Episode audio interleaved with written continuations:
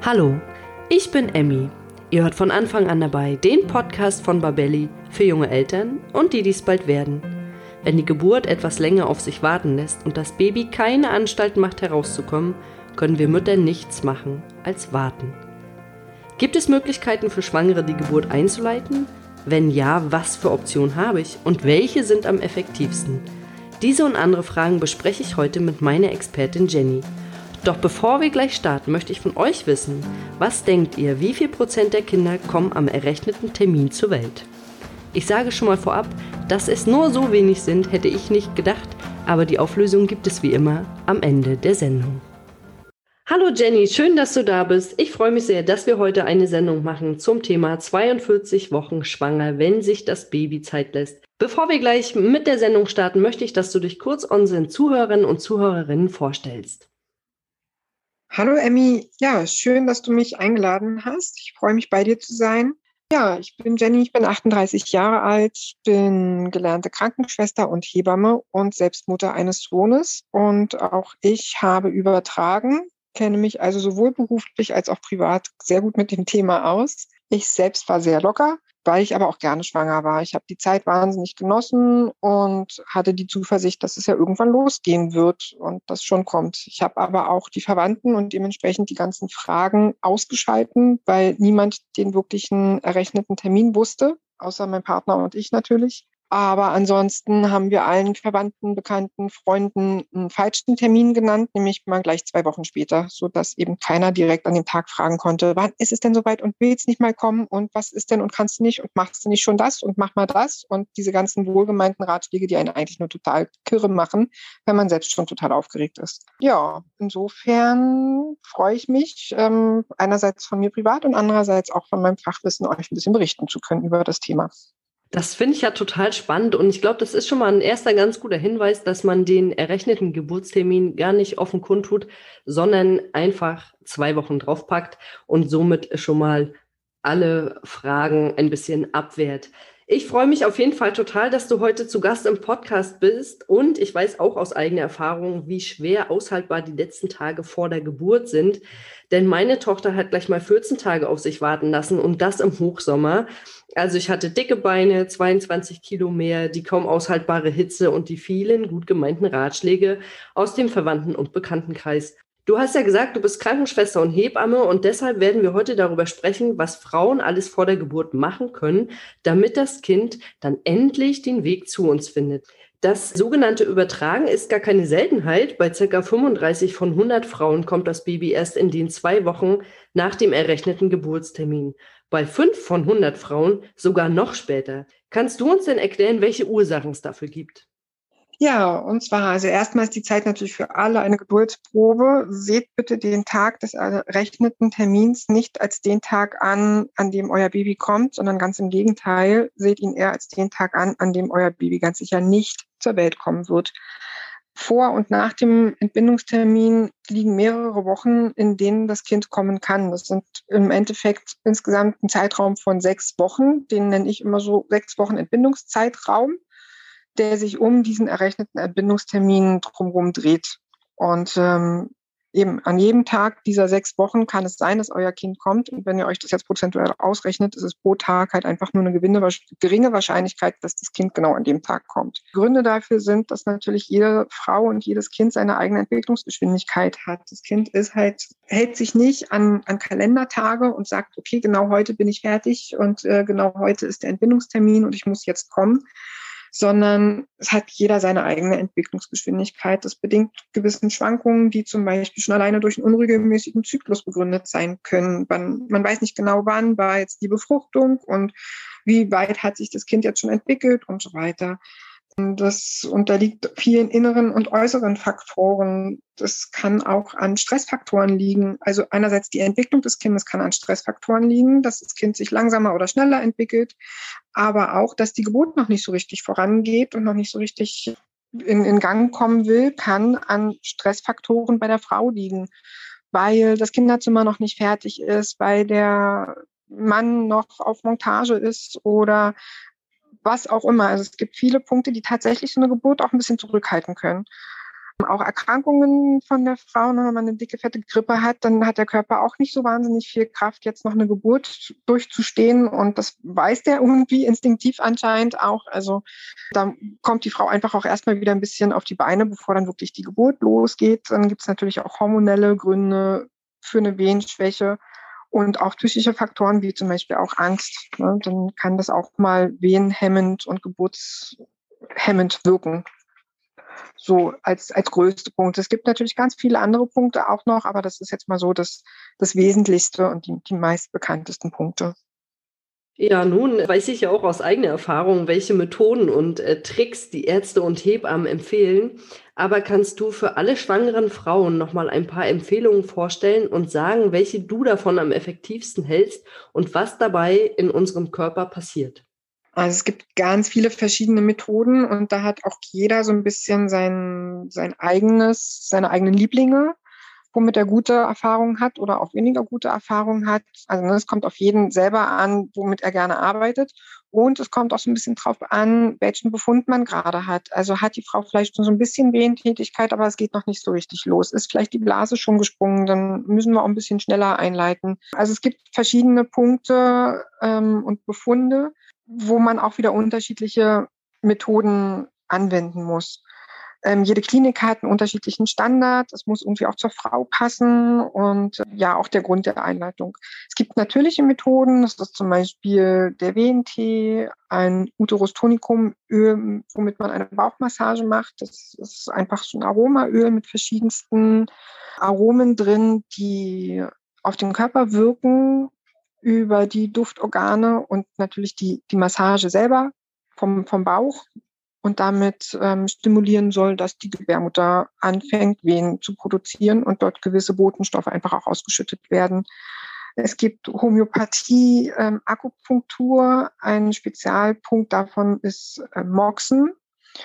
Ähm, es gibt Nelkenöl-Tampons, Rizinus-Cocktail. Es gibt auch die Möglichkeit, eine Blase, also die, die Fruchtblase zu öffnen. Auf jeden Fall solltet ihr viele der Punkte nicht äh, ganz selbstständig und eigenständig durchführen. Das unbedingt nochmal mit der Hebamme oder eurer Gynäkologin besprechen und absprechen. Sucht euch bitte nicht aus dem Internet irgendwelche Rezepte von einem Rizinus-Cocktail raus und macht das in Eigenregie. Das kann schon auch äh, gravierende Folgen haben. Also bitte unbedingt mit jemandem besprechen und der dann auch Bescheid weiß, dass ihr das gerade macht, gegebenenfalls euch dabei auch überwachen könnt. Oxytocin ist zum Beispiel ein Hormon, was bei der Geburt ganz, ganz wichtig ist und das wird halt auch beim Geschlechtsverkehr, bei der Brustwarzenstimulation äh, und solchen Dingen ausgeschüttet. Also auch das ist rein theoretisch eine Methode ähm, einer natürlichen Einleitung es sich nochmal gut gehen zu lassen. Ist zu fortgeschrittenem Schwangerschaftsstatus natürlich schwierig, aber wenn ihr da Spaß dran habt und euch das irgendwie vorstellen könnt, kann auch das nochmal den Startschuss geben. Dann gibt es natürlich auch Medikamente, dafür muss man aber definitiv, äh, dafür geht man in die Klinik oder dafür ist man in der Klinik. Das wird ganz engmaschig dann auch überwacht. Ihr als Frau werdet dabei überwacht, wie ihr auf die Medikamente reagiert. Es wird überwacht, wie das Kind darauf reagiert, wie die Wehentätigkeit tatsächlich ist. Die ist nämlich ganz häufig dann relativ unkoordiniert. Es sind einfach künstliche Wehen erstmal, die die Gebärmutter dann anstupsen sollen, eigene natürliche Wehen zu produzieren und in die Kontraktion zu gehen. Da gibt es ähm, Tabletten, die man oral nehmen kann. Es gibt auch Tabletten, die vaginal eingeführt werden. Es gibt auch Gele, die vaginal eingeführt werden. Da ist auch ganz viel Geduld gefragt. Also es ist nicht so, dass man jetzt mal eins, zwei, dreimal eine Tablette nimmt oder so ein Gel eingeführt bekommt und dann geht die Geburt los, kann sein, wenn es nur einen kleinen Stups brauchte oder so, aber es kann auch sein, dass es sich über mehrere Tage hinzieht und man das Gefühl hat, es geht gar nichts voran. Man hat aber vielleicht Wehen, aber der Muttermund öffnet sich nicht oder Blut nicht weicher oder was auch immer. Das ist auch für viele Frauen und für viele Paare eine sehr schwierige Zeit, bei der man sehr viel Geduld aufbringen muss. Ja, die, die Dinge, die so vaginal eingeführt werden, die kann man natürlich relativ schlecht dosieren, ne, weil die haben halt einen gewissen Wirkmilligrammanzahl und wie der Körper aber genau auf diese Milligrammanzahl reagiert, wissen wir natürlich nicht, aber wir, wir müssen halt eine bestimmte Anzahl geben. Es gibt noch die Möglichkeit, etwas über die Vene zu geben. Das ist dann direkt das ähm, Oxytocin. Das kann man ein bisschen besser dosieren, ne, weil da kann man direkt drauf reagieren. So als, als kleine Information, dass ich schon mal gehört habe, dass es verschiedene Möglichkeiten gibt. Aber wie gesagt, auch da arbeitet jede Klinik ein bisschen mit seinem eigenen Standard und mit seinen eigenen Erfahrungen. Alle Methoden haben tatsächlich einfach nur das Ziel, die Gebärmutter dazu zu bringen, sich zusammenzuziehen und Wehen zu produzieren, um das Baby rauszudrücken. Also, ich finde, da hast du uns ja jetzt schon eine ganze Menge gesagt und jetzt mal so ein bisschen abgesehen von diesen medikamentösen Dingen, die du uns gesagt hast, die verabreicht werden in der Klinik, wollte ich jetzt noch mal auf äh, die Sachen eingehen, die die Frauen vielleicht zu Hause selber machen können. Da hattest du ja was gesagt von der Massage. Kann das die Frau selber machen oder ist das irgendwie besser, wenn der Partner hinter der Frau sitzt und äh, den Bauch massiert oder äh, was kann man denn da empfehlen und wie komme ich überhaupt an diese bestimmten Tropfen oder die Öle ran? Also letztendlich kann es natürlich die Frau auch alleine machen, ähm, spürt natürlich auch am besten, wie, wie fest sie drücken kann, ohne dass es ihr wehtut. Ein bisschen fest darf es schon sein, weil man ja eben auch die, die Gebärmutter anregen möchte. Ist natürlich aber auch sehr schön und sehr entspannt und oder viel entspannender, wenn der Partner das tut. Ähm, da einfach gute Rücksprache. Ne? Bis wohin ist noch angenehm, aber durchaus merkbar und spürbar. Auch da könnt ihr euch ein bisschen Handgriffe von der Hebamme äh, zeigen lassen. Aber letztendlich geht es so ein bisschen in Richtung, ja, eben diese ganze runde Kugel schön kräftig zu, zu massieren, vor allem oben an der Funduskante, also unter der Brust, am Rippenbogen lang, so gut ihr das noch ähm, tolerieren könnt. Ne? Da ist sowieso alles gequetscht und fest und da ist sowieso alles zu viel. Aber vielleicht tut es euch auch ganz gut, ne? gerade wenn der Partner oder ihr euch selber das auch so ein bisschen nach unten massiert und ein bisschen Platz äh, im Rückenbogen euch damit macht. Ja, es, es geht eigentlich mehr so um, um kreisende, massierende Bewegungen. Einfach so, so ein bisschen die Gebärmutter mal aufwecken. Ne? So redet mit der Gebärmutter. Nein, nicht, nicht wirklich. Also ja, wenn ihr das Gefühl habt, dann tut es, ähm, wo auch immer es ankommt. Wenn es gerade passt, dann ist, wird es schon okay sein. Baut einfach eine Verbindung. Nicht nur zum Kind, sondern irgendwie auch zum, zu eurem Körper. Also vor allem die Frauen. Baut eine Verbindung zu eurem Körper auf, zu eurer Gebärmutter. Werdet ein Team irgendwie. Hört sich schräg an, aber es ist tatsächlich, ne? Die Gebärmutter, Mutter. Das ist der erste Teil Mutter. Seid einfach ein, ein Team. Werdet ein Team und arbeitet miteinander. Das, dann funktioniert das auch. Ja, und dann hattest du ja gesagt, dass man äh, da so ein bestimmtes Öl oder Tropfen nimmt. Wo bekomme ich die als Frau her? Ja, also die kann euch ähm, die Hebamme geben. Die ähm, gibt es auch in Apotheken zu kaufen. Das ist meist dann von Veleda oder sowas, ne? so diese homöopathischen ähm, und, und nachhaltigen Produkte mag dafür jetzt gar keine Werbung machen, ist aber einfach das, äh, die Marke, die all diese Dinge ver vertreibt einfach. Damit werdet ihr noch mehr zu tun haben. Von daher, die gibt es in der Apotheke oder eben fragt Hebamme, Gynäkologin. Sprecht die einfach drauf an. Jetzt äh, haben wir über die Bauchmassage gesprochen, äh, die man natürlich machen kann. Und dann hast du noch irgendwas erzählt, das war mir, ist mir völlig neu, und zwar das Murksen. Und äh, was genau kann ich mir denn darunter vorstellen? Das heißt Moxen. Alles gut. Da geht es darum, das ist wie so eine Zigarre, möchte ich jetzt nicht sagen, da ist kein Tabak drin oder so, aber es ist halt einfach so ein, eher ein Stäbchen, so wie so ein Räucherstäbchen, was auch warm gemacht wird und auch über diese Wärme, also was so angezündet wird und so leicht raucht und qualmt. Und über diese Wärme und aber auch da so ein bisschen über die, die Gerüche und über den Rauch wirkt und es wird an ähm, Akupunkturpunkte auch gehalten. Deswegen habe ich das so mit der Akupunktur in Verbindung äh, erwähnt. Da gibt es an den Füßen zum Beispiel, also die, die Moxa-Zigarren nennen sich so, werden an den Füßen an bestimmte Punkte gehalten. So beim kleinen C in der Nähe ähm, ist so ein Punkt und der soll dann eben auf die Gebärmutter wirken, in Verbindung meistens auch mit Akupunktur und anderen homöopathischen und ja, chinesischen Medizinelementen kann das durchaus einen guten Effekt haben. Okay, Murksen, äh, Morksen, jetzt äh, weiß ich Bescheid. Und was mir dazu noch einfällt, du hattest auch noch was von den Nelkentampons erzählt. Ich glaube, ich hatte die damals auch ausprobiert. Äh, mehrfach. Hat jetzt bei mir keine Wirkung gehabt. Äh, wie verhält sich das da mit den, was passiert denn da? Oder, oder soll diese Lösung, die quasi auf den Tampons ist, die Gebärmutter auch zum Kontrahieren äh, bewegen? Oder wie funktioniert das?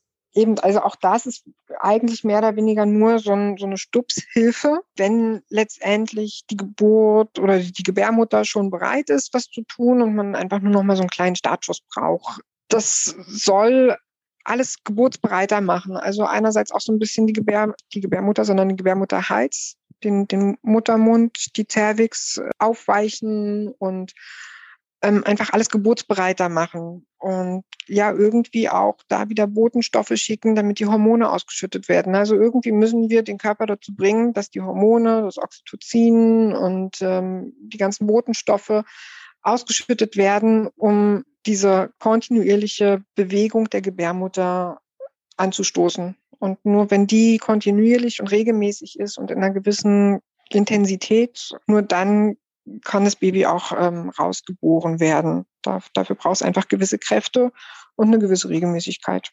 Und ich kann mich noch daran erinnern, dass ich jeden Abend, also die letzten 14 Tage vor der Geburt, weil ich war ja 14 Tage drüber, bin ich jeden Abend äh, ganz viel und ja, ganz viele Stufen nach oben gelaufen. Also ich bin so eine Treppe gelaufen. Ich glaube, das waren vielleicht so 100 Stufen. Die bin ich dann jeden Abend dreimal hoch und runter gelaufen in der Hoffnung, dass sich irgendwas in meinem Körper bewegt und die Wehen losgehen. Aber auch das hat äh, nichts bei mir geholfen. Wie ist denn das? Ich weiß doch, dass mir das früher mal so ganz viel ans Herz gelegt wurde. Du musst Treppen laufen, du musst einfach Treppen laufen. Also äh, bewirkt das auch, dass die Gebärmutter dann anfängt zu kontrahieren? Jawohl, jawohl, kann es durchaus bewirken. Treppen laufen von daher, weil man dabei das Becken halt so, so schön kippt. Also generell alle Bewegungen. Man kann auch spazieren gehen und dabei aber so richtig dolle Entenarschwackeln machen, sage ich jetzt mal. Also versuchen, also man läuft ja schon wie so eine Ente, aber man läuft ja wie so eine steife Ente. Und wenn man aber den, das Becken dabei richtig schön mitbewegt, vielleicht auch einfach die Knie richtig schön hochhebt, ist das, macht das im Becken halt einfach nochmal ganz andere Bewegungen und Kippbewegungen. Und dadurch wird auch durch, durch die Reibung die Gebärmutter ja massiert, sage ich mal, vom Körper selber, von den Becke, von den knöchernen Beckenstrukturen. Kind reibt an der Gebärmutter von innen, die knöchernen Beckenstrukturen reiben an der Gebärmutter von außen. Ja, Reibung ergibt irgendwie Energie und kann dann natürlich auch dazu führen, dass die Gebärmutter anfängt zu sagen, ja, was ist denn hier los? Hallo, ich bin aufgewacht. okay, ich muss wohl was machen kann durchaus passieren, definitiv.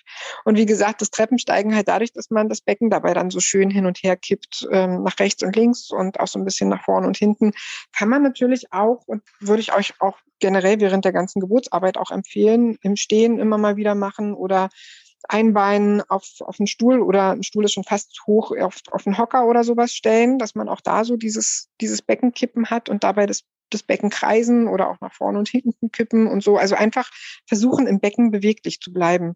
Dadurch kann das Kind sich halt auch einfach besser in das, in, in das Becken reinwursteln und nachher auch besser durchwursteln wenn ich mir jetzt vorstelle, dass alle Frauen, die schon über dem Termin sind, ihren Popo nach hinten schieben und die Arme vielleicht noch so wie so eine kleine Ente an die Seite nehmen und hin und her wackeln, damit sich das Becken lockert. Ich glaube, äh, das ist ein ziemlich lustiger Anblick, wenn ich äh, nächster Zeit hier mal durch äh, meine Gegend, äh, wenn ich nächste Zeit äh, draußen spazieren gehen und ein paar Frauen so rumlaufen sehe, die so quasi wie so eine kleine Ente wackeln, wird es, glaube ich, ein ziemlich lustiger Anblick werden. Jetzt sind wir ja gerade mit den natürlich oder haben wir über die natürliche, natürlichen Methoden gesprochen, der Einleitung beziehungsweise der, der Anregung.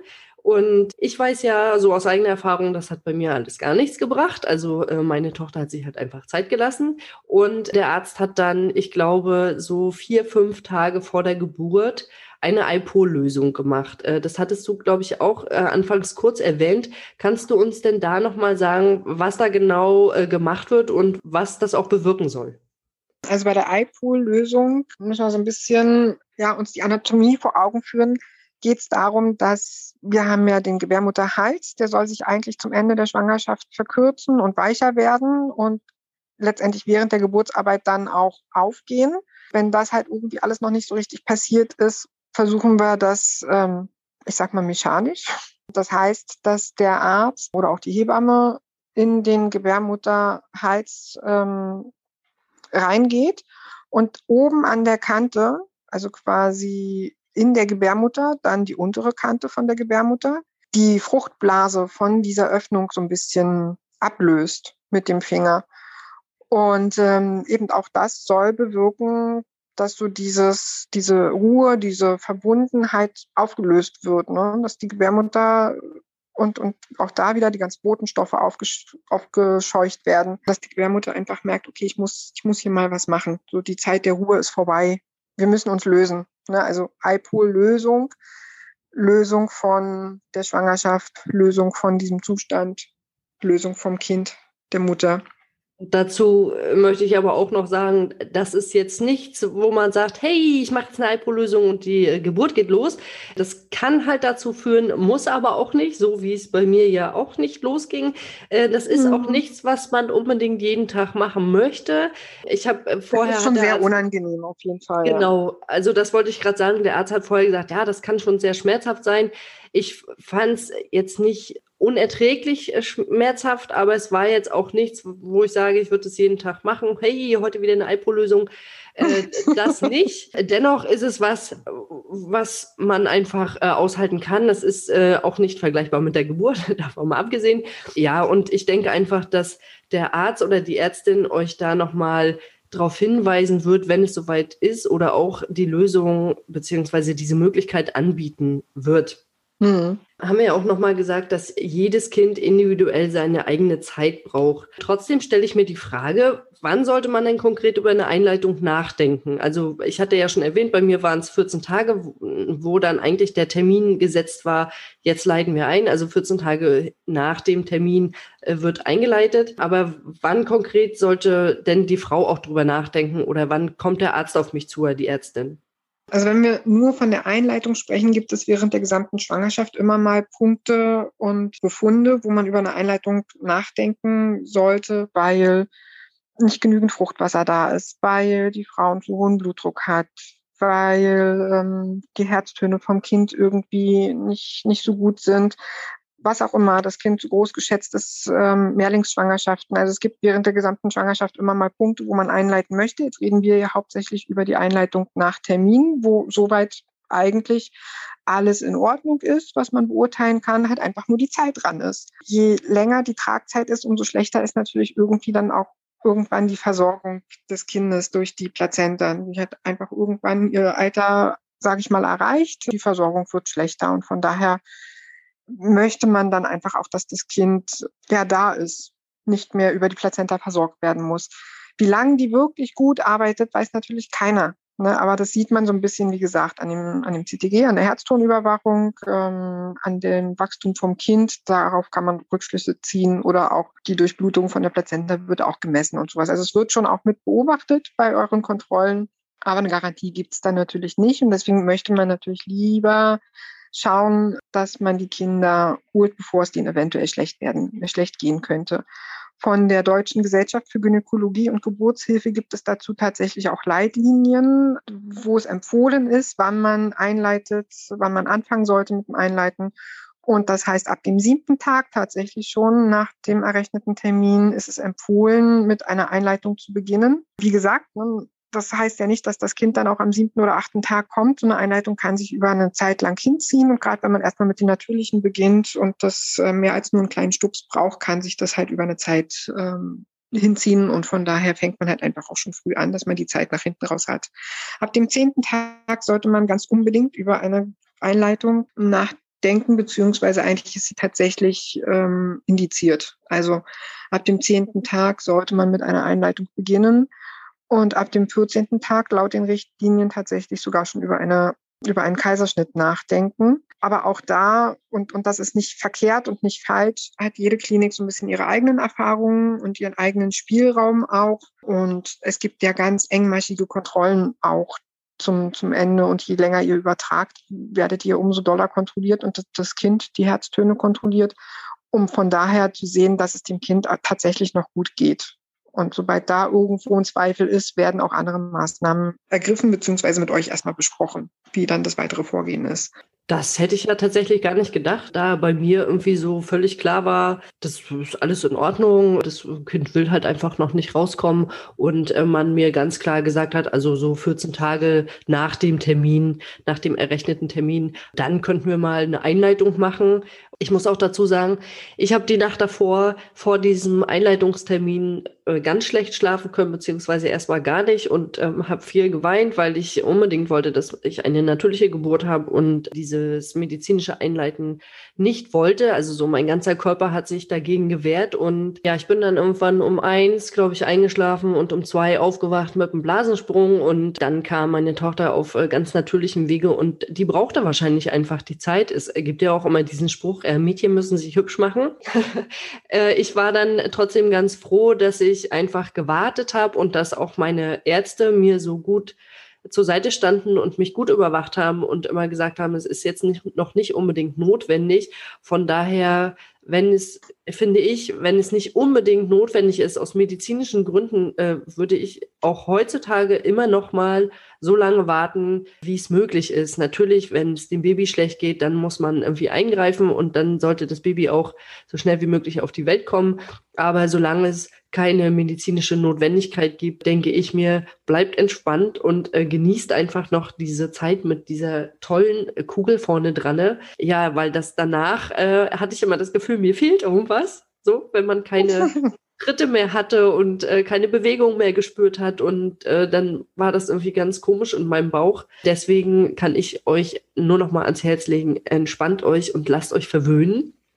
Das ist, glaube ich, eine ganz gute Möglichkeit, um es irgendwie auszuhalten. Ich hatte ja erzählt, ich war im Hochsommer schwanger und ich hatte immer so nasse Waschlappen über den Füßen, weil die Füße natürlich total geschwollen waren und ich hatte ganz viel Wasser drin in den Beinen und in den Füßen, was natürlich äh, das alles erschwert hat und es war nicht angenehm. Also es war jetzt nichts, wo ich sage, oh, ich würde es, würde ich noch irgendwie 30 Jahre nochmal machen. Das auf gar keinen Fall aber ich konnte das äh, trotzdem irgendwie genießen und ähm, dann einfach lasst euch das bringen von eurem Partner oder von eurer Mutter oder von jemandem, der euch unterstützt, was ihr gerade braucht. Also wenn ihr Salzgurken braucht, dann lasst euch Salzgurken bringen oder Eis oder ähm, ja einfach das, was ihr gerne hättet. Ich habe unheimlich viel Malzbier getrunken in meiner Schwangerschaft, in, zumindest mit meiner Tochter, weil ich das irgendwie brauchte und gut vertragen habe. Und gerade im Hochsommer so ein schönes, eisgekühltes Malzbier, das war für mich tatsächlich immer das Highlight, wenn es das gab. Genau das wollte ich nochmal dazu sagen, dass es mir wichtig ist und auch nochmal so einen kleinen Appell zu geben, dass ihr einfach schön entspannt bleibt und ja, das Baby das wahrscheinlich auch einfach merkt, wenn ihr aufgeregt seid oder einfach auch keine Lust mehr hat oder gestresst seid oder genervt. Vielleicht sagt das Baby ja dann erst recht, ich komme nicht. Entspannt euch und dann wird das alles gut werden. Das hast du sehr gut gesagt und ja, genau, dem kann ich auch nur beipflichten. Und äh, liebe Frauen, jetzt momentan zu dem Zeitpunkt habt ihr quasi Narrenfreiheit. Ihr könnt gerade alles verlangen, was ihr wollt. Ihr werdet fast jeden Wunsch erfüllt bekommen. Nutzt es ein bisschen aus. Kommt so schnell nicht wieder. Also ich finde, das waren jetzt gerade noch mal richtig schöne Worte die Jenny als Hebamme und Krankenschwester euch gewidmet hat. Und äh, liebe Jenny, kannst du denn unseren Zuhörern jetzt nochmal irgendwas zum Abschluss mitgeben? Also ganz wichtig ist, dass ihr Geduld habt und versucht, so ruhig zu bleiben und entspannt zu bleiben, wie es nur geht. Ne, wie wir jetzt alle beide schon gesagt haben, auch ich war im Hochsommer schwanger. Es ist körperlich echt beschwerlich. Aber wie gesagt, lasst euch verwöhnen und vor allem macht euch nicht zu viel Stress in den Tagen. Also macht euch nicht selber zu viel Stress im Sinne von, jetzt muss das Baby aber kommen. Nein, es wird kommen. Bleibt da ganz ruhig. Ihr werdet ein Gefühl dafür haben, ob es euch und eurem Baby gut geht. Und solange ihr das Gefühl für euch habt, genießt die Tage einfach noch und packt euch vor allem nicht irgendwie viele Termine noch in die Tage, weil ihr müsst kurz vorher noch das erledigen und das muss noch fertig werden oder sonst irgendwas. Das Kinderzimmer muss fertig gestrichen sein und das muss fertig aufgebaut sein oder sonst irgendwas. Nein, braucht es alles nicht. Wenn das Baby auf die Welt kommt, braucht es vor allem euch. Dem ist es total egal, ob es in einem völlig fertigen Kinderzimmer schläft oder in einem völlig fertigen Bett oder was auch immer. Das ist für euch schön, ja, Nestbau, dass ihr fertig seid. Aber dem Baby ist es letztendlich egal. Und wenn es euch nicht gut tut, das zu machen und ihr euch lieber erholen und ausruhen wollt, dann erholt euch lieber und ruht euch aus und genießt einfach nochmal die letzten Tage, die letzten Stunden zu zweit in der Partnerschaft mit der dicken Kugel dran, ne, wie Emmy schon sagte. Das ist nachher ein anderes Gefühl, wenn das Kind im Arm liegt. Ist auch ein sehr schönes Gefühl, aber einfach ein anderes. Und von daher bleibt bleibt relativ ruhig und entspannt, so gut es geht und ähm, macht euch keinen Stress und nicht noch tausend Termine. Weil, wie gesagt, das, das kann tatsächlich auch so ein bisschen gegen die Geburt wirken. Wenn ihr viel zu viel zu tun habt, ist gar keine Zeit für eine Geburt da. Also habt Geduld und macht es euch ruhig. Geht es ruhig an. Das hast du sehr schön gesagt und vor allen Dingen sammelt nochmal Kraft. Also tankt nochmal ein bisschen Energie, macht alles das, was euch gut tut. Und wenn euch das gut tut, nichts zu tun, dann macht einfach nichts, weil für die Geburt braucht ihr einfach auch Kraft. Das ist schon ein kräftezehrender Akt sozusagen. Und äh, von daher, ja, kommt zur Ruhe, sammelt euch nochmal und entspannt euch ein bisschen. Und Jenny, ich freue mich, dass du heute mein Gast warst. Ich habe nochmal ganz viel dazugelernt und hoffe einfach, dass die schwangeren Zuhörerinnen sich jetzt ganz entspannt zurücklehnen und sagen, alles wird gut, denn das Kind wird so oder so auf die Welt kommen und wir wünschen euch auf jeden Fall viel Erfolg dabei. Jenny, vielen, vielen Dank, dass du mein Gast warst. Ich wünsche dir alles Gute für die Zukunft. Dankeschön, danke, dass ich bei dir sein durfte. Und ja, genau, das wäre super, wenn die Frauen sich jetzt nach unserem äh, Podcast einfach zurücklehnen und sagen, okay, die haben gesagt, das wird schon, dann wird das schon. Das wäre genau die richtige Intention. Ja, das wäre der Idealfall, auf jeden Fall. Genau. Ich danke dir für unser Gespräch und äh, ja, wünsche dir noch einen schönen Resttag. Danke dir auch. Tschüss. Tschüss. Das war die Folge zum Thema 42 Wochen schwanger, wenn sich das Baby Zeit lässt. Nun haben wir euch einige Möglichkeiten vorgestellt, um die Geburt natürlich einzuleiten. Wenn ihr also über dem Termin seid und es nicht mehr abwarten könnt, euren kleinen Schatz endlich im Arm zu halten, dann fragt eure Hebamme nach natürlichen Einleitungsmethoden und diese wird euch dann mit Rat und Tat zur Seite stehen. Anfangs hatte ich gefragt, wie viel Prozent der Kinder denn überhaupt am errechneten Geburtstermin zur Welt kommen und ich sage euch, es sind nur 5 Prozent. Also an alle Schwangeren, die jetzt schon über dem Termin sind, bitte entspannt euch, erholt euch, tankt nochmal Kraft und dann wünsche ich euch viel Erfolg bei der Geburt. Wenn euch der Podcast gefallen hat, dann abonniert ihn bei iTunes, Spotify oder wo immer ihr unseren Podcast hört, um keine neuen Folgen mehr zu verpassen.